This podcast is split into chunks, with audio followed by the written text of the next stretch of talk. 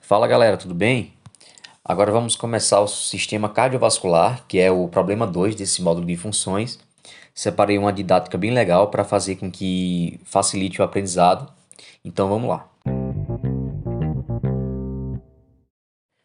Bom, a princípio, o sistema cardiovascular ele é muito importante no nosso corpo por apresentar diversas funções.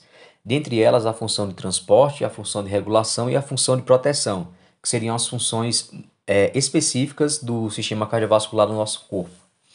Então, a função de transporte propriamente dita, ele seria responsável por conta do fluxo sanguíneo.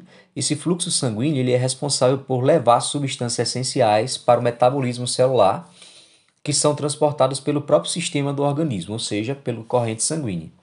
Então, esses transportes eles podem ser por, por causas respiratórias. Então, a gente vai ter os eritrócitos, no caso que são as hemácias, eles vão transportar oxigênio para as células sanguíneas, ou melhor, para as células do corpo através do sangue. Se vocês vão ver mais específico no próximo problema, que é o problema de respiratório.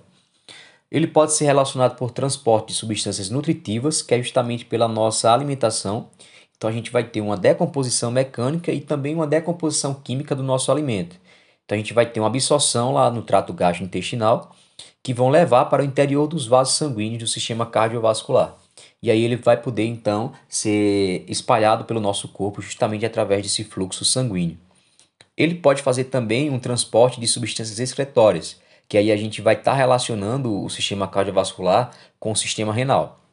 Então, a gente vai ter essas substâncias excretórias, principalmente pela decomposição da ureia, que seria um mecanismo bastante importante de excreção do nosso corpo.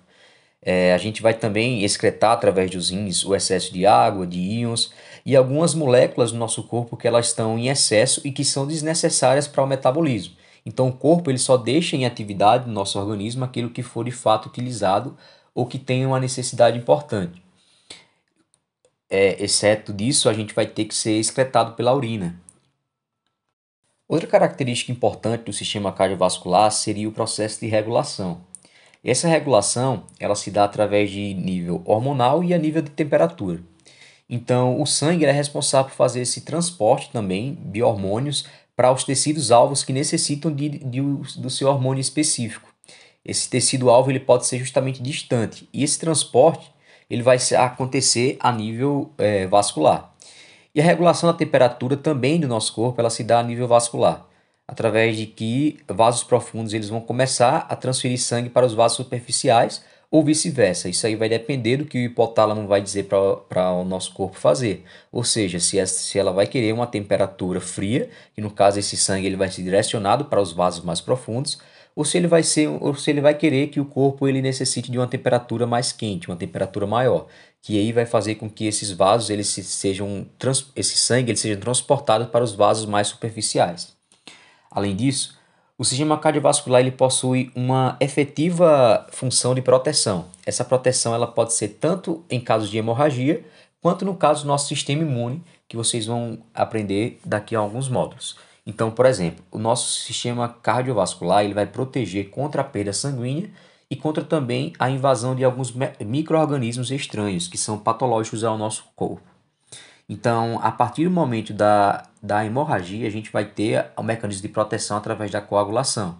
Então, a gente vai ter formação de fatores de coagulação que vão formar os trombos plaquetários e posteriormente o processo de coagulação para evitar que o corpo ele perca essa quantidade de sangue. Já na parte imunológica, a gente vai ter a, a presença dos leucócitos na corrente sanguínea, que nada mais são do que o nosso sistema imune, os glóbulos brancos que estão presentes nessa corrente sanguínea e que vão proteger contra agentes patógenos que possam infeccionar qualquer parte do nosso corpo.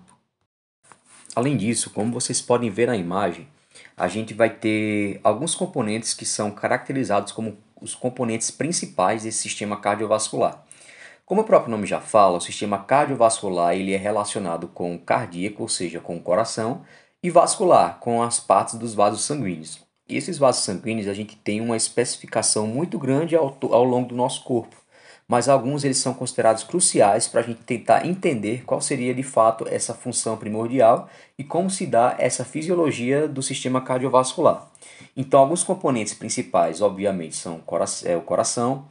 É, em termos das veias, a gente tem como as principais as veias cavas, tanto ela inferior quanto ela superior. Além disso, a gente tem as artérias, que no caso vão ser as artérias pulmonares principais, e claro, não pode esquecer dela, a artéria aorta. Tudo isso são relacionados, todos esses são relacionados com o funcionamento principal do sistema cardiovascular. Porém, a gente tem diversas ramificações que vão levar, a, que vão levar esse fluxo sanguíneo ao corpo todo. Porém, o sistema cardiovascular propriamente dito ele começa e termina nessas, é, nesses eventos, nesses lugares que eu acabei de citar. Falando mais especificamente sobre cada componente do sistema cardiovascular, a gente começa obviamente pelo coração. O coração ele é considerado uma bomba e que ele vai ter a presença de quatro câmeras específicas. Essas câmeras elas são divididas em direita e esquerda e cada um tem a sua função específica, ou seja, ela vai irrigar uma parte diferente do corpo. Além disso, por mais que essas quatro câmaras elas estejam em apenas um coração, elas são consideradas independentes, ou seja, a gente divide essa função de coração em direita e esquerda, ou seja, o fluxo direito ele é responsável por fazer um trabalho independente do fluxo esquerdo.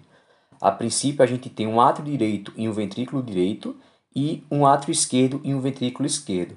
Todas elas são separadas pelo septo, que é essa linha que está na região média, e aí ela separa o sangue que está rico em oxigênio e o sangue que está rico em CO2. Posteriormente a gente vai falar mais um pouco sobre isso na questão da fisiologia do coração.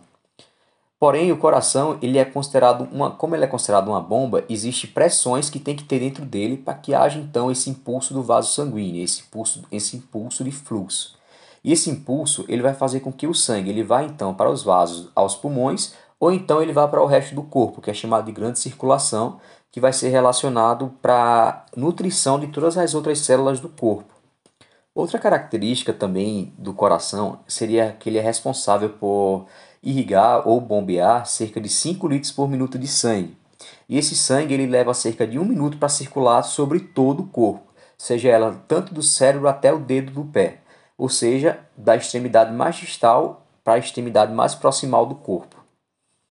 Já pulando para a parte dos vasos sanguíneos, os vasos sanguíneos eles são túbulos, ou seja, eles são cilindros como se fosse uma rede tubular que vai permitir com que o sangue passe em seu interior. Ou seja, o fluxo sanguíneo do coração ele passa para todas as células vivas do corpo através desses vasos sanguíneos. E esses vasos sanguíneos eles têm uma divisão, ou seja, eles são divididos em artérias, veias e capilares. As artérias elas são responsáveis por transportar o sangue do coração para a periferia e as veias, elas levam o sangue da periferia para o coração. Ou seja, as artérias elas vão fazer com que o sangue ele saia do coração e as veias vão retornar. Além disso, a gente tem os capilares. Os capilares eles são responsáveis por fazer essa transição de veia para artéria ou de artéria para veia, respectivamente. Ou seja, ela seria uma mistura de sangue, tanto de CO2 quanto de oxigênio, fazendo com que haja então essa troca gasosa e essa transporte de, de substâncias do, do vaso sanguíneo para o tecido, respectivamente. Ou seja, os capilares eles são vasos mais finos e mais numerosos que vão fazer uma espécie de continuidade. Seria a junção, a ligação entre uma artéria e a veia. Como vocês podem ver na imagem, uma veia ela tem uma característica bem distinta de uma artéria. Ou seja, a artéria, por exemplo, ela tem a sua camada média bem desenvolvida, se for caracterizada por uma artéria elástica, como é o caso da artéria aorta, que é uma das artérias mais conhecidas, a gente vai ver que na sua camada média ela vai ter uma alta característica de tecido elástico. Já a veia, por exemplo, ela vai ter mais caracterizada como a sua camada mais desenvolvida, a camada adventícia. E além disso, ela tem pouca camada elástica e mais muscular. É por conta disso, dessa camada mais elástica que a artéria apresenta, que vai fazer com que aumente a sua pressão. É a aorta, por exemplo, que vai é, receber a maior quantidade de fluxo sanguíneo e o maior impulso, sendo ela responsável pela medição, por exemplo, da pressão arterial sistólica. Todavia, não é, é específico, por exemplo, a, uma, a, o tamanho de uma artéria e o tamanho de uma veia. Não, é, ou seja, não existe só esses três tipos de vasos sanguíneos que eu falei, artéria, veia e capilar. Existem também artérias menores, que são arteríolas, e as veias menores, que são as vênulas. Ou seja, elas vão começando com um calibre maior, que são essas veias mais calibrosas, até um calibre menor, que são as vênulas, até se transformar em capilares. O mesmo processo acontece com as artérias, ou seja, as artérias mais calibrosas, como é o caso da aorta, elas vão se ramificando em artérias menores, que são as arteríolas, até se transformar em capilares. Ou seja, como eu falei, os capilares eles são, essa, eles são a transição entre a artéria e uma veia, a ligação entre elas. Nessa parede capilar é justamente onde a, a troca de líquidos, a troca de nutrientes, os produtos de decomposição metabólica entre o sangue e o tecido. Justamente porque nesses capilares, na, na, nossa, na parede dele, a gente encontra fenestrações, que é por onde esse sangue e esses metabólicos eles conseguem passar para o tecido. Uma dica de tutoria importante relacionada justamente a essa questão das fenestrações que há no, nos capilares, a gente vai ter então a formação dos edemas.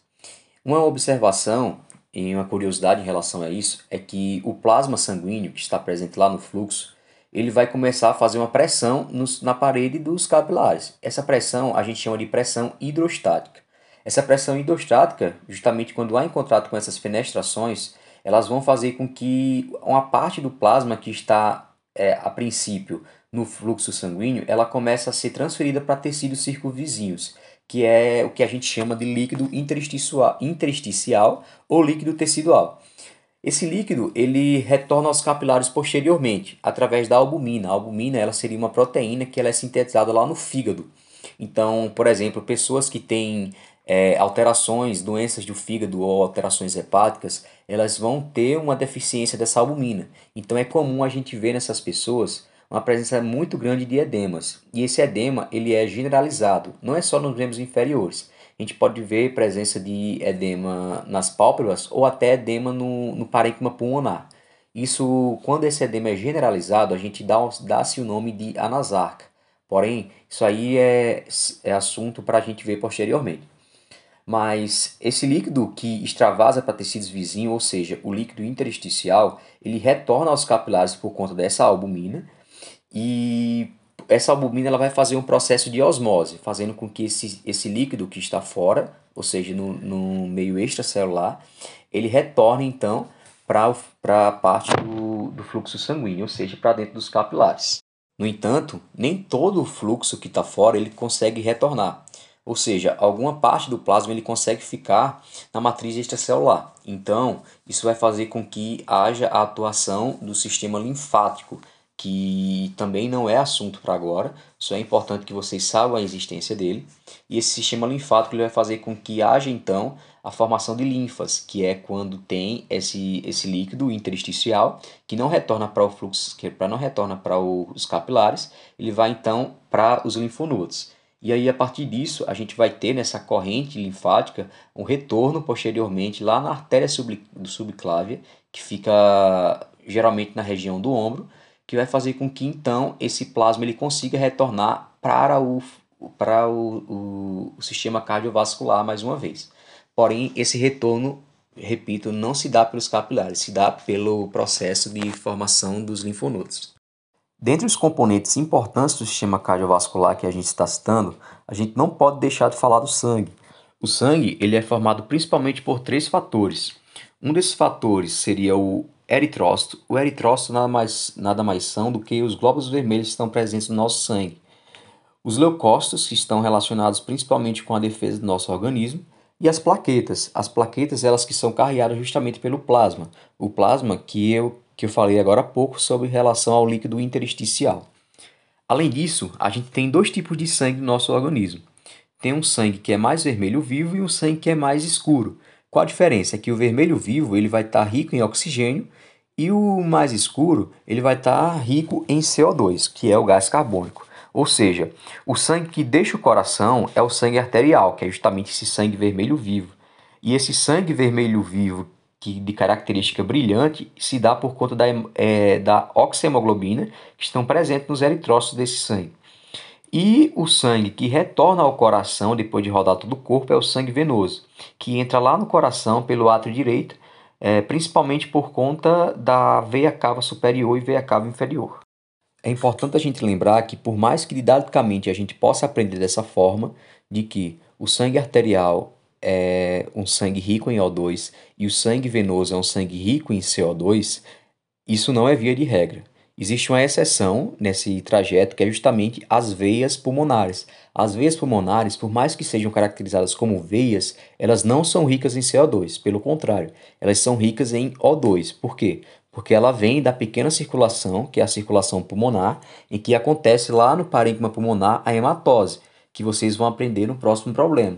Então, a gente vai ter a troca né, da respiração, ou seja, a gente vai ter a troca de O2 por CO2, ou seja, a ingestão de O2 e a excreção de CO2, fazendo com que então esse sangue ele vá oxigenado pelas veias pulmonares até o átrio direito, ou melhor, o átrio esquerdo.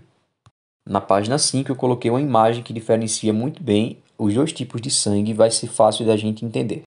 Uma dica importante para se falar em tutoria é a relação que existe do sistema cardiovascular com diversos outros sistemas, seja ele o sistema nervoso, seja ele o sistema renal e seja ele o sistema respiratório. Por mais que a gente estude cada um deles eh, separado, eles são muito interligados. Por exemplo, o sistema cardiovascular ele vai ser responsável pela manutenção da pressão arterial. E essa manutenção da pressão arterial ela se dá principalmente por conta do volume plasmático, ou seja, no, dentro da, dos vasos sanguíneos a gente vai ter um, um alto volume de sangue ou um baixo volume de sangue. Por exemplo, quando a gente tem um baixo volume de sangue que acontece por conta de alguma desidratação Pode ser uma diarreia, pode ser por conta de alguma hemorragia, alguma perda de sangue. A gente vai ter uma detecção, o nosso corpo ele vai conseguir detectar que o nosso plasma, o nosso vaso sanguíneo está com pouco volume. Essa, essa detecção ela se dá a nível do hipotálamo, ou seja, o hipotálamo ele detecta que o corpo ele precisa ter uma volemia maior. Isso vai fazer com que aumente a sensação de sede no nosso corpo. Essa, ação de sede, essa sensação de sede ela se dá justamente porque o hipotálamo ele vai liberar um hormônio que se chama ADH. Esse hormônio é ADH porque se chama antidiurético, é, é, ao contrário, né, porque o nome é em inglês, mas hormônio antidiurético da hipófise posterior. É, logo em seguida, há outro mecanismo de compensação, auxiliando esse da hipófise, que seria o mecanismo da sistema renina, angiotensina, aldosterona. Esse sistema vocês não precisam saber agora, ele vai ser estudado lá na, na, no problema 4 em relação ao sistema renal, mas ele vai fazer com que haja uma retenção hídrica nos rins, ou seja, o, é, a gente vai, é, o corpo ele não vai fazer com que a pessoa urine e, consequentemente, tenha essa retenção de água. Essa retenção, essa retenção hídrica, justamente com a ingesta de de líquidos elas vão auxiliar nessa compensação do nosso corpo, fazendo com que aumente o volume sanguíneo e, consequentemente, ele consiga regular essa pressão arterial que está alterada. Nesse caso, essa pressão estava baixa e agora já está no nível normal. Quando a gente fala na estrutura e na fisiologia do coração propriamente dito, a gente vai ver que, como já dito anteriormente, o coração ele tem quatro câmeras principais, dentre elas dois átrios e dois ventrículos um átrio direito e um átrio esquerdo e um ventrículo direito e um ventrículo esquerdo. Os dois átrios, eles recebem sangue das veias e os dois ventrículos, eles ejetam sangue para as artérias. Como já dito acima, o, as artérias elas vão sair do, do coração e as veias elas vão voltar com sangue para o coração. O mnemônico que facilita a gente entender essa questão é que a veia começa com V e o V é de vir, ou seja, o sangue chega. E as artérias, elas começam com A, A de até logo, ou seja, elas estão saindo. É um mnemônico bastante besta que, porém, eu lembro até hoje que me ajuda bastante a aprender sobre isso. Uma característica importante, por exemplo, do ventrículo direito é que com o sangue que chega da circulação sistêmica por meio da veia cava, ou seja, é o sangue que passa por todo o corpo e retorna ao coração e ela bombeia sangue para os pulmões, onde o sangue ele consegue se oxigenar através da hematose, como já foi falado acima. E o ventrículo esquerdo, ele bombeia sangue oxigenado, que já são os sangues que vêm depois dessa hematose, e sangue rico em O2 que vão para o corpo, ou seja, ele vai para a aorta e, e consegue é, circular sobre o corpo inteiro. Lembrar também da presença do septo cardíaco. O septo seria essa linha ou seja, essa separação que acontece no meio do coração, que vai separar a parte esquerda da parte direita do coração, que vão ser sistemas independentes. É, essa, esse septo ele se dá justamente para separar o sangue que tem a presença do O2 e o sangue que está rico em CO2. Quando se tem, é, existem casos que tem essa mistura gasosa no coração, ou seja, essa mistura de sangue, tanto venosa quanto arterial. Isso aí seria uma condição patológica, que seria geralmente por conta lá no âmbito embrionário, ou seja, lá na gestação, a gente vai ter um mau fechamento da fossa oval. A fossa oval vocês vão ver na parte de anatomia aqui ainda comigo, que ela, vão trazer, ela vai trazer complicações graves quando acontece nos pacientes, ou seja, os pacientes não vão conseguir ter um sangue totalmente oxigenado e pode fazer com que as células do corpo sem oxigênio elas levem à hipóxia. Entrando no âmbito da anatomia cardíaca, é importante que vocês escutem esse, esse, essa parte do podcast olhando a imagem que está na página 7. Então, à medida que eu vou falando, vocês vão se situando nas setas para saber onde está a localidade de cada, de cada parte que eu vou falar. Então, por exemplo, a gente vai ter as quatro câmaras do coração, que vai ser o átrio direito e o ventrículo direito, e o átrio esquerdo e o ventrículo esquerdo. A partir disso, a gente vai ter vasos sanguíneos que vão entrar em contato com essas câmaras, que vão ser responsáveis por trazer ou por ejetar sangue do coração. Então, por exemplo, a gente vai ter a veia cava superior. Essa veia cava superior ela é responsável por trazer o sangue que circulou por todo o corpo e vai entrar no átrio direito. A partir do momento que ela passa do átrio direito, ela vai ter que ir obrigatoriamente para o ventrículo direito. Essa passagem do átrio direito para o ventrículo direito, ela se dá por conta de válvulas. E existe uma diferença entre a válvula do lado direito e a válvula do lado esquerdo. Elas têm as mesmas funções, porém ela tem uma diferença. Elas têm uma quantidade de válvulas diferentes. A válvula do lado direito, que seria a átrio ventricular, porque está justamente nessa transição do átrio e do ventrículo, ela seria a válvula tricúspide. Por quê? Porque ela tem três válvulas. Essas válvulas também são chamadas de cúspides, por isso se dá esse nome que é autoexplicativo. Já no lado esquerdo, essa transição do átrio esquerdo para o ventrículo esquerdo, a gente também vai ter uma válvula atrioventricular, só que a gente vai ter um nome diferente. Do, enquanto do lado esquerdo a gente tem três cúspides, desse lado a gente vai ter dois cúspides, ou seja, duas válvulas. Então a gente pode se dar o nome de válvula bicúspide ou então um nome universalmente mais conhecido, que seria a válvula mitral. A válvula mitral, ela seria justamente essa transição do sangue que passa do, do átrio esquerdo para o ventrículo esquerdo. Além disso, a gente pode ver que junto com a veia cava superior, a gente também tem a veia cava inferior. As duas elas desembocam lá no átrio direito, fazendo com que esse, coração, esse sangue que entra no coração ele seja um sangue que circulou pelo corpo todo.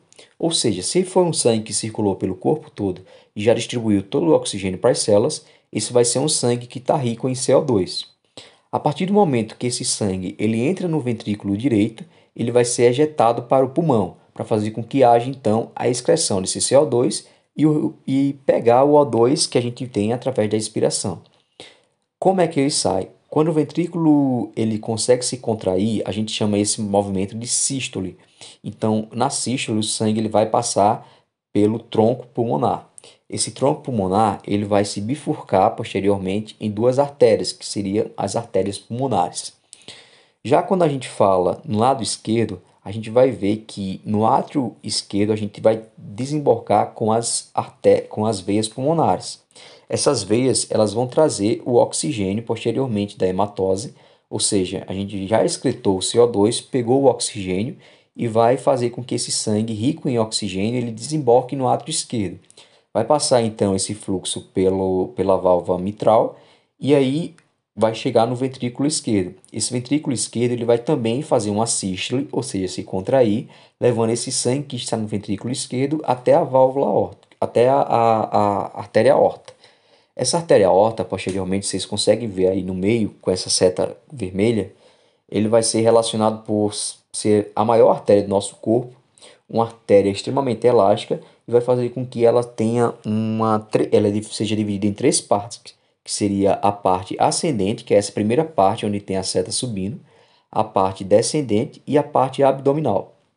Além disso, como vocês podem ver, nessa transição da parte ascendente da artéria aorta para parte descendente, a gente vai ter três setas subindo.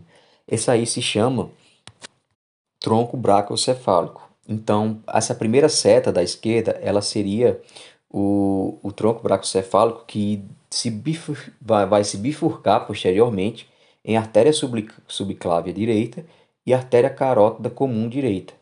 Já essa artéria que se bifurca na parte do meio, ela seria a artéria carótida comum do lado esquerdo e a terceira ela seria a artéria subclávia esquerda. Outra característica importante, além de todas essas que eu citei na anatomia, seria a presença do miocárdio. Como vocês podem perceber na imagem, o miocárdio ele seria o músculo cardíaco que é responsável não só para fazer a sístole e a diástole, ou seja, a contração e o relaxamento do coração, como também a transmissão de potenciais de ação, que são os potenciais que vocês já aprenderam no, na parte de, de sistema nervoso.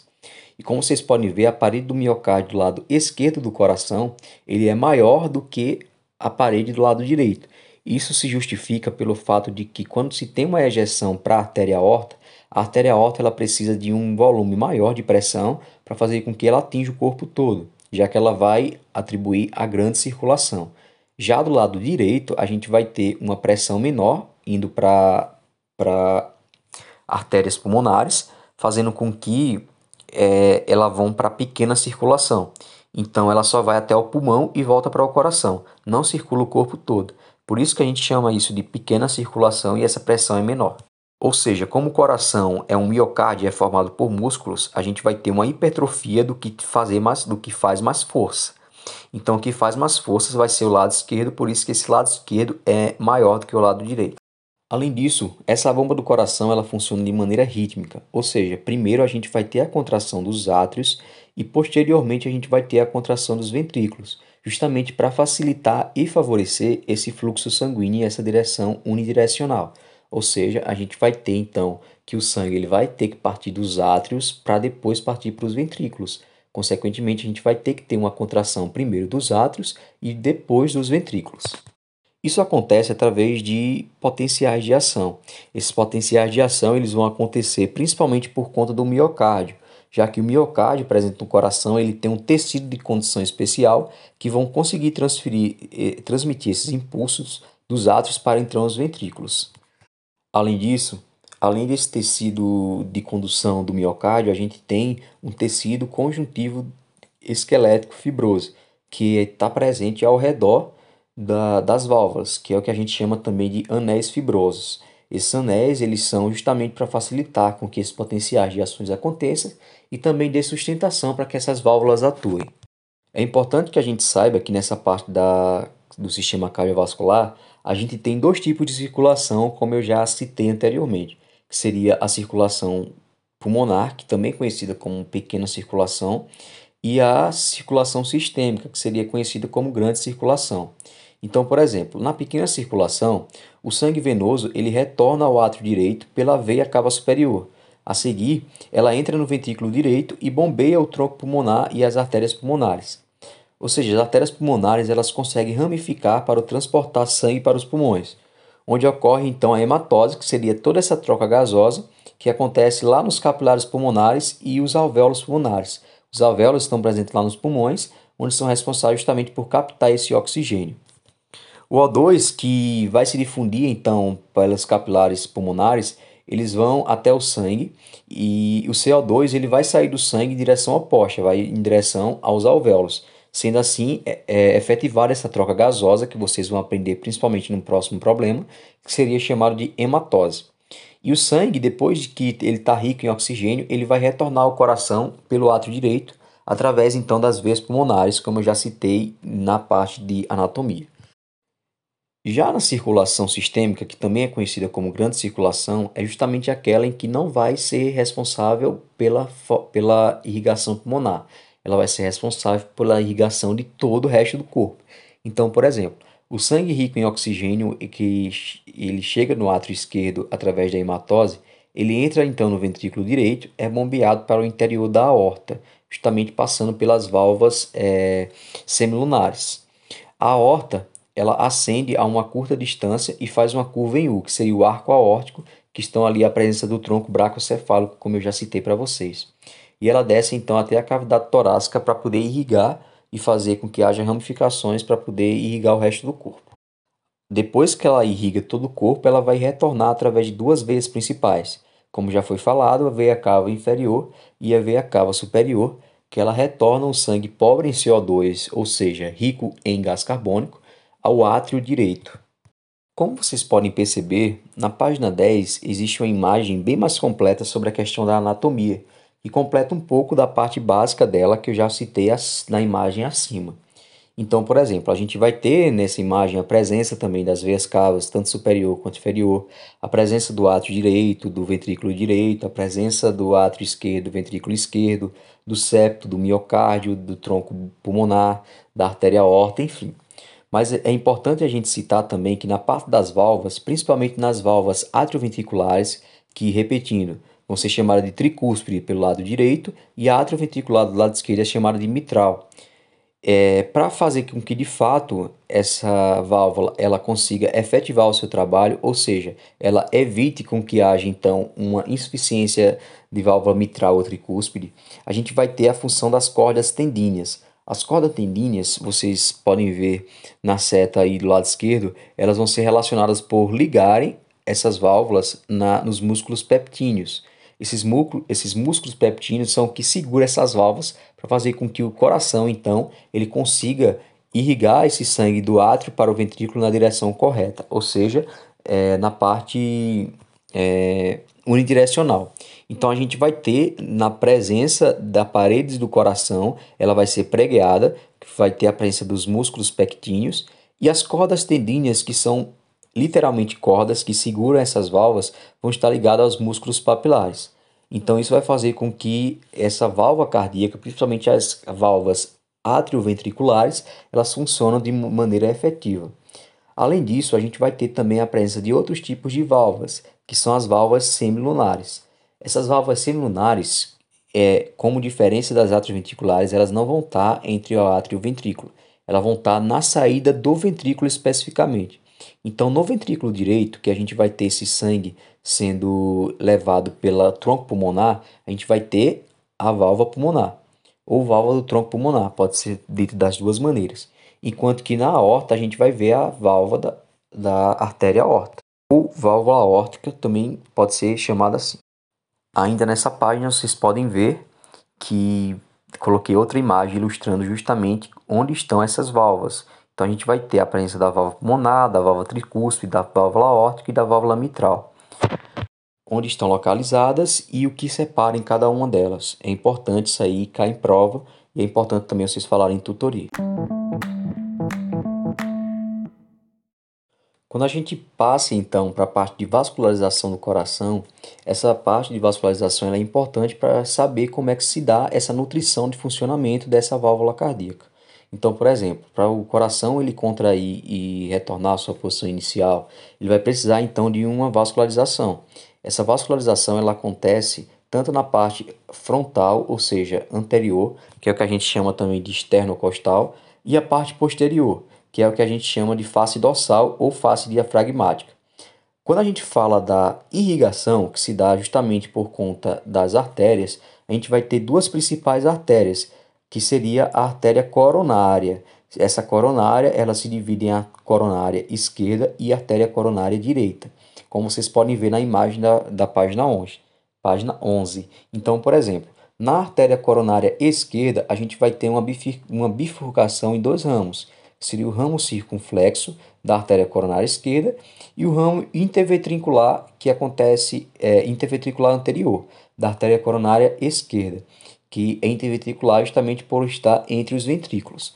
Já quando a gente fala do lado direito, que seria a artéria coronária direita, a gente vai ter dois ramos, que seria o ramo atrial da artéria coronária direita e o ramo marginal, que vão ser relacionados com a nutrição dos locais respectivos em que ela está. Por exemplo, o ramo atrial ele vai ser relacionado com a nutrição da aurícula, que é a parte mais superior do coração, enquanto que o ramo marginal ele vai ser relacionado com essa, mais com essa irrigação da parte lateral. Enquanto que a coronária esquerda ela vai estar mais relacionado com, esse, com essa parte frontal, frontal do coração, que seria mais nessa parte interventricular.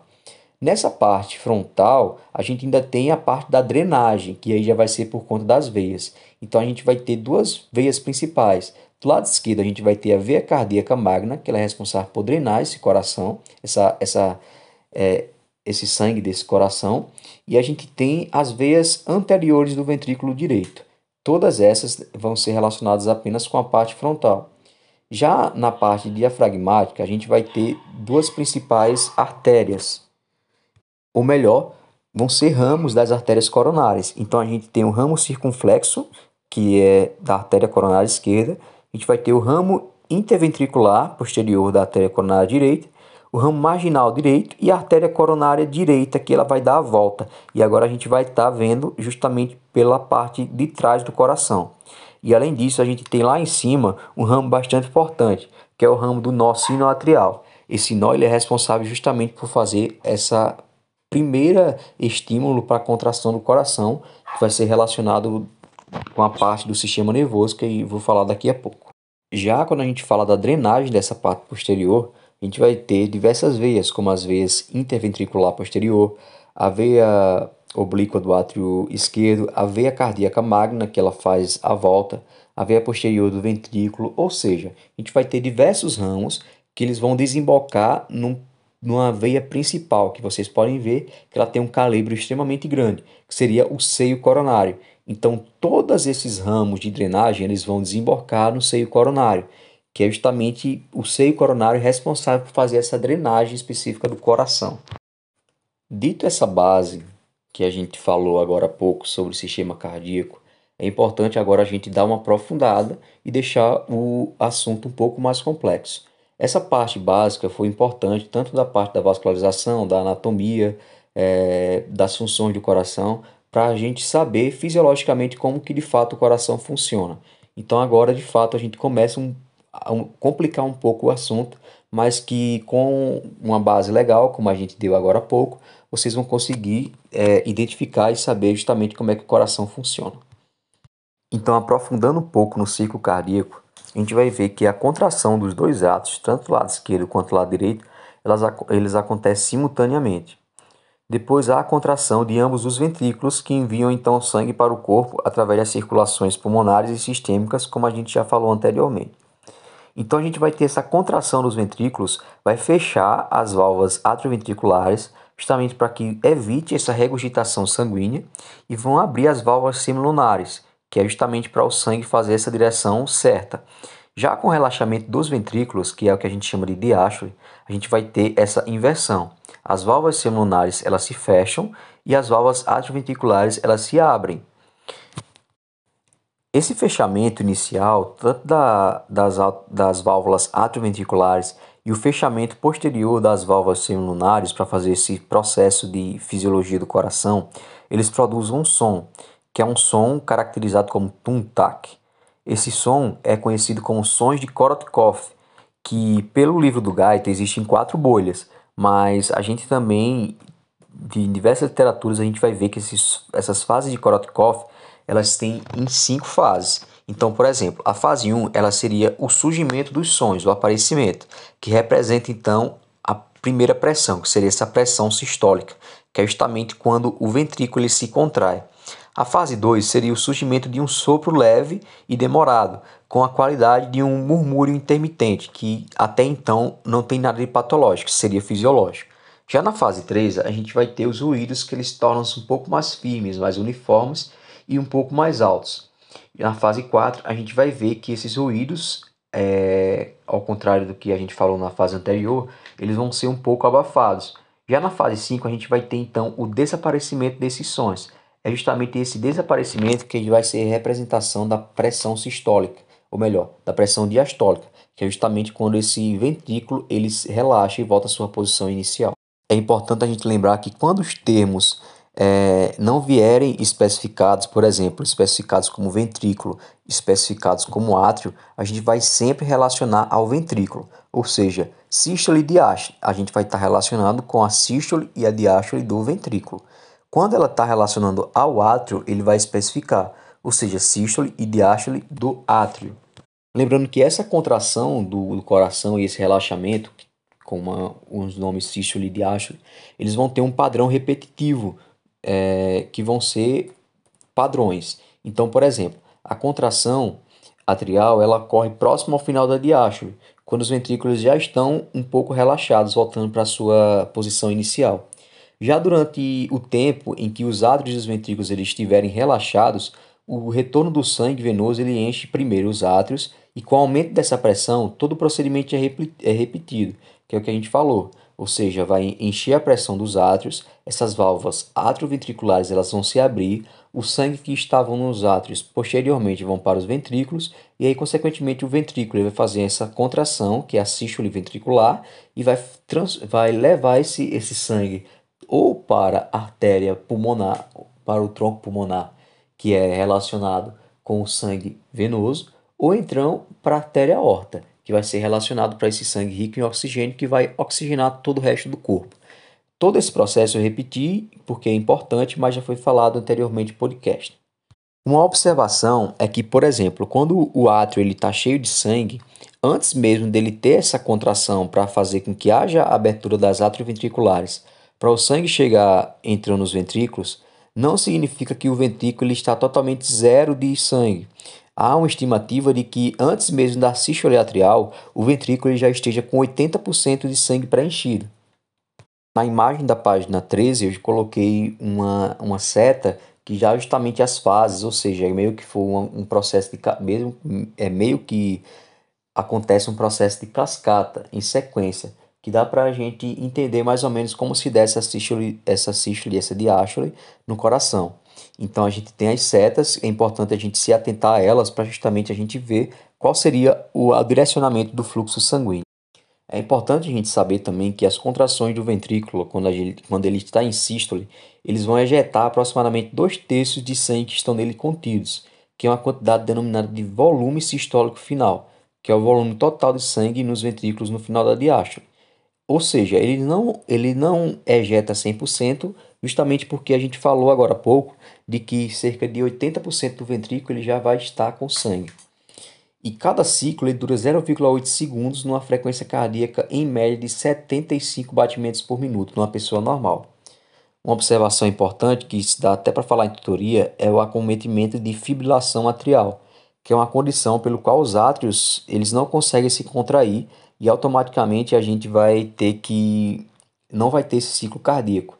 Nesse caso a gente vai ter que dar um choque, que seria a, a através de um desfibrilador ou de um DEA se, se tiver, por exemplo, numa situação de emergência, como no carro do SAMU, etc. Quando a gente tem, então, alteração na pressão do ciclo cardíaco, a gente vai ver que o coração, quando ele está em sístole, ele está numa pressão de 120 mm de Hg e o coração, quando ele está em diástole, a gente vai ter uma pressão nas arteriolas sistólicas que ficam em, em cerca de 80 mm de Hg. É por conta disso que a gente fala que a pressão normal ela se dá 120 por 80, ou então simplesmente falado pela gente com, erroneamente, de fato, como 12 por 8. É, quando, quando a pressão do ventrículo esquerdo, por exemplo, ela se torna maior do que a aorta, a fase de ejeção ela começa com as aberturas das, artérias, das válvulas semilunares e o fechamento das atrioventriculares. Então a pressão do ventrículo esquerdo e da aorta ela aumenta para 120 que é quando essa ejeção começa e o volume ventricular diminui, que é justamente na sístole que eu acabei de falar. Então, quando a pressão do ventrículo esquerdo ela vai diminuir, ela torna-se maior que a pressão da aorta. E a pressão retrógrada faz com que essas válvulas semilunares elas se fechem abruptamente. Essa pressão na aorta ela diminui para 80 mm de Hg, enquanto que a pressão da, da, do ventrículo esquerdo diminui para zero. Justamente essa diferença de pressão vai fazer com que essa a, essa válvula é, é, semilunar ela consiga se fechar. Então, quando tem esse relaxamento isovolumétrico nos corações, tanto no átrio quanto no ventrículo, essas válvulas atrioventriculares e as semilunares elas vão estar totalmente fechadas. E essa fase ela dura até que a pressão dos ventrículos caia abaixo da pressão dos átrios. E aí justamente quando esses átrios eles começam a se encher de sangue.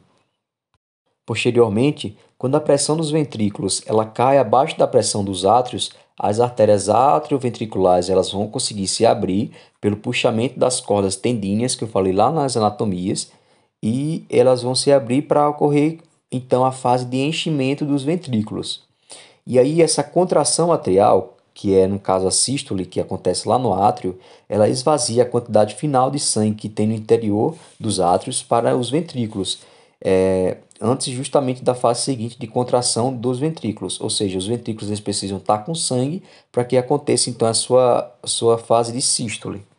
É um pouco confuso, é, espero que vocês pausem um pouco, voltem, escutem novamente, leiam o que está escrito também no, no, no resumo, para que isso fixe bem na cabeça de vocês, porque essa parte é de extrema importância. Uma parte bastante importante relacionada a esse problema seria a relação então que o coração tem com o sistema nervoso, que é o primeiro sistema, o primeiro problema que vocês já estudaram. Então, por exemplo, vocês sabem que o sistema nervoso ele é dependente de um potencial de ação para fazer com que tenha o estímulo para fazer qualquer coisa no nosso organismo. Com o coração não é diferente. Para que tenha de fato esse batimento rítmico, como a gente acabou de falar, do sangue entrando nos átrios, posteriormente para os ventrículos, fazendo então essa sístole e ejetando o sangue para a parte pulmonar na pequena circulação, ou então para o resto do corpo na grande circulação, a gente vai ter então uma atividade elétrica do coração que ela é caracterizada justamente por conta do sistema nervoso. Então, por exemplo, é, para o coração funcionar, ele precisa ou aumentar a sua frequência cardíaca ou então diminuir essa frequência cardíaca. Essa alteração na frequência ela se dá justamente por conta do sistema nervoso.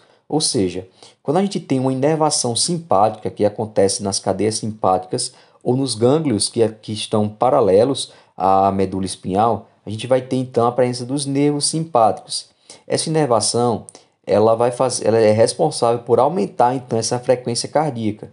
Isso vai ser relacionado quando o nosso corpo ele pretende fazer com que haja esse aumento em exercícios físicos, por exemplo, em que essa parte ela é fisiológica, ou então quando há uma parte patológica em que o coração ele necessita estar batendo muito, como é o caso, por exemplo, de pessoas hipertensas. Então, esse aumento dessa frequência cardíaca ela é responsabilidade das cadeias simpáticas através dos nervos simpáticos. Já esse já que esse coração ele aumenta essa frequência cardíaca em algumas situações, ela obviamente ela precisa fazer com que outra atuação ela diminua essa frequência cardíaca para posteriormente esse coração ele começar a entrar numa frequência que não seja é, maléfica para o organismo. Então, por exemplo, já que a inervação simpática ela aumenta essa frequência cardíaca, antagonizando esse aumento, a gente vai ter a inervação parasimpática, que é vinda lá do nervo vago, que ela é responsável por frear o mecanismo do, do sistema simpático e, consequentemente, diminuir essa frequência cardíaca. Ou seja, a inervação simpática e a inervação parasimpática, uma antagoniza a outra. A inervação simpática ela acontece por conta dos nervos simpáticos e a inervação parasimpática ela acontece justamente pelo nervo vago. A gente tem uma imagem bastante explicativa disso na página 15. Além disso, o coração ele não recebe essa inervação, tanto simpática quanto parasimpática, em lugares aleatórios. Elas precisam ter essa inervação em locais específicos para fazer com que esse batimento ele seja rítmico. Então, por exemplo, quando a gente está na região do marca-passo, ela apresenta uma despolarização espontânea, ou seja, elas vão produzir é, potenciais de ação que vão resultar nesse batimento automático do coração. Esses batimentos automáticos e esses potenciais de ação, eles são caracterizados por conta das células miocárdicas. Essas células miocárdicas, principalmente as células miocárdicas atriais, elas vão conseguir conduzir impulsos elétricos transmitidos para os ventrículos posteriormente através de um tecido conjuntivo que está presente nela que é um tecido conjuntivo especializado. A partir disso, a gente tem então umas ondas eletrocardiográficas, que são as mesmas ondas que acontecem lá no, no eletro, que é aquele exame para a gente ver o funcionamento do coração, que vão corresponder aos seguintes eventos. Por exemplo, a onda P ela acontece uma despolarização atrial, que é quando começa então esse impulso nervoso para fazer com que esse coração ele se contraia na sístole. Então a gente vai ter essa onda P, que seria a despolarização atrial, a gente vai ter uma onda QRS, que seria responsável pela despolarização ventricular, e a gente tem uma onda T, que seria relacionada pela repolarização ventricular. Então a gente vai ter sempre uma ritmicidade no coração normal dessas ondas PQRS-T, fazendo com que haja então esse impulso de contração, ou seja, da sístole, e posteriormente essa repolarização ventricular seria na parte da diástole. Na página 16 tem uma imagem bastante explicativa que fala como acontece o batimento cardíaco, tanto ele normal, quanto ele acelerado, quanto ele lento, quanto também nas pessoas cardiopatas, que são os batimentos cardíacos irregulares. Lembrando também que para acontecer justamente esses potenciais de ação e essa ritmicidade de batimento através dos impulsos nervosos, as células miocárdicas com esses tecidos conjuntivos especializados, elas vão necessitar de ser interconectadas com outras células, justamente para fazer com que tenha essa facilitação nessa passagem de impulso. Então essas células miocárdicas, elas vão ter um processo chamado de zonas de oclusão, ou então é, simplesmente chamado de junções gap.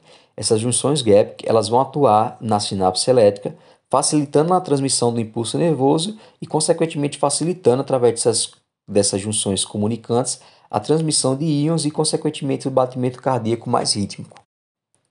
Nessa mesma página, na mesma página 16, eu coloquei uma observação, uma imagem que é importante que vocês leiam para se fixar na cabeça de vocês. Por meio disso, o coração ele necessita de uma automaticidade, ou seja, de uma natureza automática para acontecer de fato os batimentos cardíacos. Apesar de muitos estudos revelarem que muitas regiões do coração eles podem ser capazes de produzir potenciais de ação, na prática não é bem assim que acontece. O coração normal, ele, somente uma região ela apresenta uma atividade elétrica espontânea, que é a conhecida como região de marca-passo. Essa região, como vocês podem ver na imagem da página 16, ela é caracterizada por ser uma região chamada de nó sinoatrial, ou então nó sinusal. Esse nó sinoatrial ele está localizado lá no átrio direito e próximo principalmente à abertura da veia cava superior.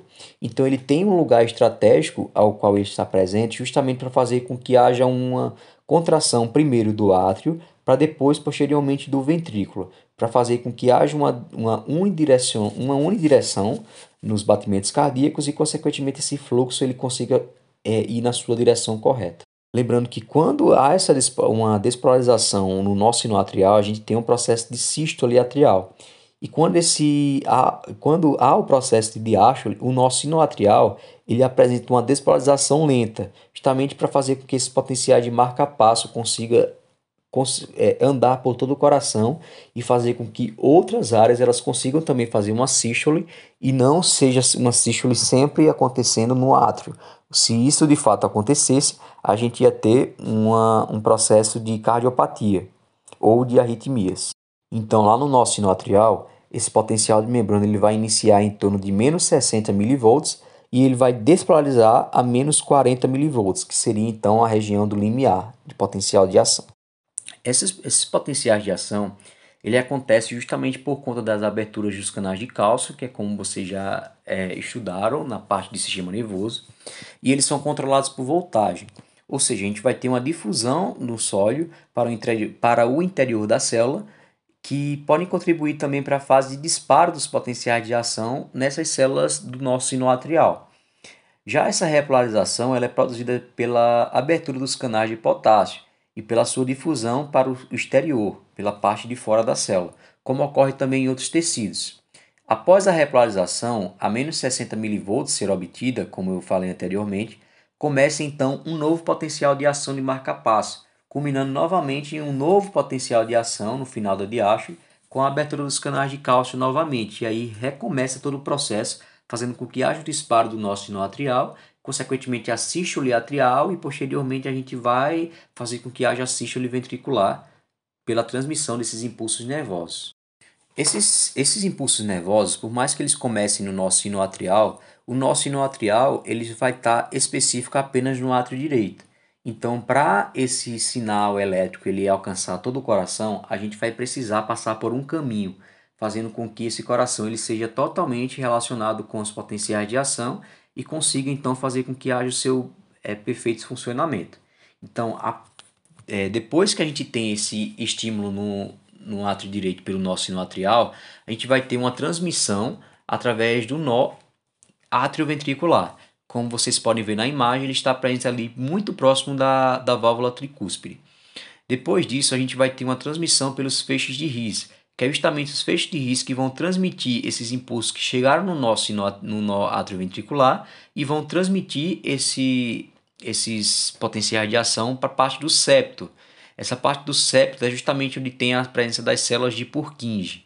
Então, através desse caminho que se faz do nosso sino atrial, depois a gente passa por nó ventricular, depois passa para os feixes de His e posteriormente para as células de Purkinje nas paredes articulares, a gente vai ter então todo esse processo é, de impulso nervoso no coração, fazendo com que haja uma ritmicidade, fazendo com que primeiro tenha o nosso nó atrial fazendo a sístole atrial, a gente vai ter depois a, a transmissão para os feixes de His para as células de Purkinje, que são responsáveis por fazer justamente essa contração do ventrículo, ou seja, essa sístole ventricular.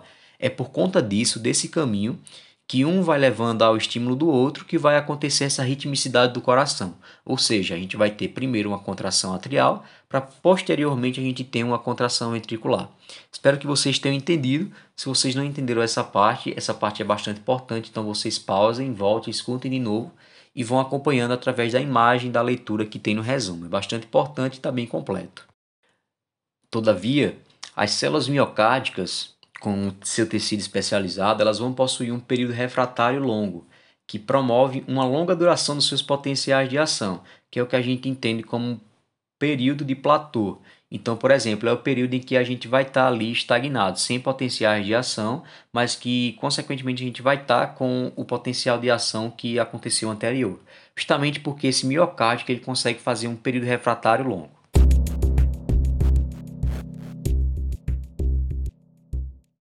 Um objetivo bônus que acontece para vocês é que algumas tutorias de fato pedem a parte do eletrocardiograma e outras tutorias elas não pedem, mas é importante a gente saber porque ela cai em LPI, a gente vai ver a parte do eletrocardiograma.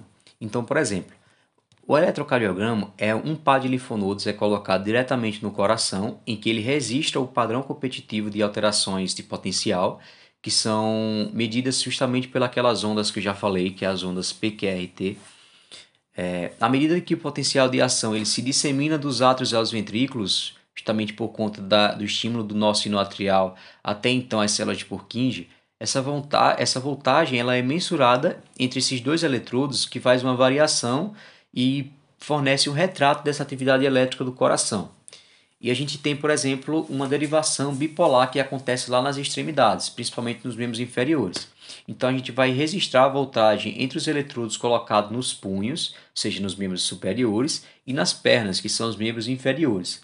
Essas derivações elas incluem tipo de, os tipos de derivação, que é, por exemplo, derivação 1, que está lá no braço direito e no braço esquerdo, para a gente fazer então essa diferença a derivação 2, que é do braço direito até a perna esquerda, e a derivação 3, que é do braço esquerdo e a perna esquerda. E tem também as derivações unipolares, ou seja, a voltagem ela é registrada entre um único eletrodo explorador que é colocado sobre o corpo e um eletrodo que é integrado no, no eletrocardiográfico que é mantido no potencial zero. Tudo isso que eu falei, vocês não são obrigados a saber, mas é importante a gente saber como se dá justamente essa diferença de, de é, variações que vão ser mostradas no eletrocardiograma. Porém, vocês vão ver eletrocardiograma bem específico na parte de LPI. Pessoal, espero que vocês escutem mais de uma vez, porque tem partes que de fato é um pouco mais complicado que outras é importante vocês fixarem principalmente na base do estudo do sistema cardiovascular, em que eu falei sobre as suas funções, sua fisiologia, ah, foquei também na questão da anatomia. Então é importante que vocês escutem esse podcast olhando as imagens que coloquei no, no resumo, porque facilita bastante. Só escutando e não vendo, vocês não vão conseguir aprender e ver onde de fato está a localização de cada item do sistema cardiovascular, principalmente a anatomia do coração. Esse podcast ele vai pegar tanto o resumo de tutoria quanto também uma parte importante da parte de, de LMF, que seria o, a, o MOF, que vai é, ver principalmente essa parte do coração, essa anatomia cardíaca, e essa parte de eletrocardiograma do LPI. Escutem mais de uma vez, revisem mais de uma vez, leiam mais de uma vez, olhem as imagens e qualquer dúvida estamos à disposição. Um abraço e até o próximo objetivo, ou melhor, o próximo problema.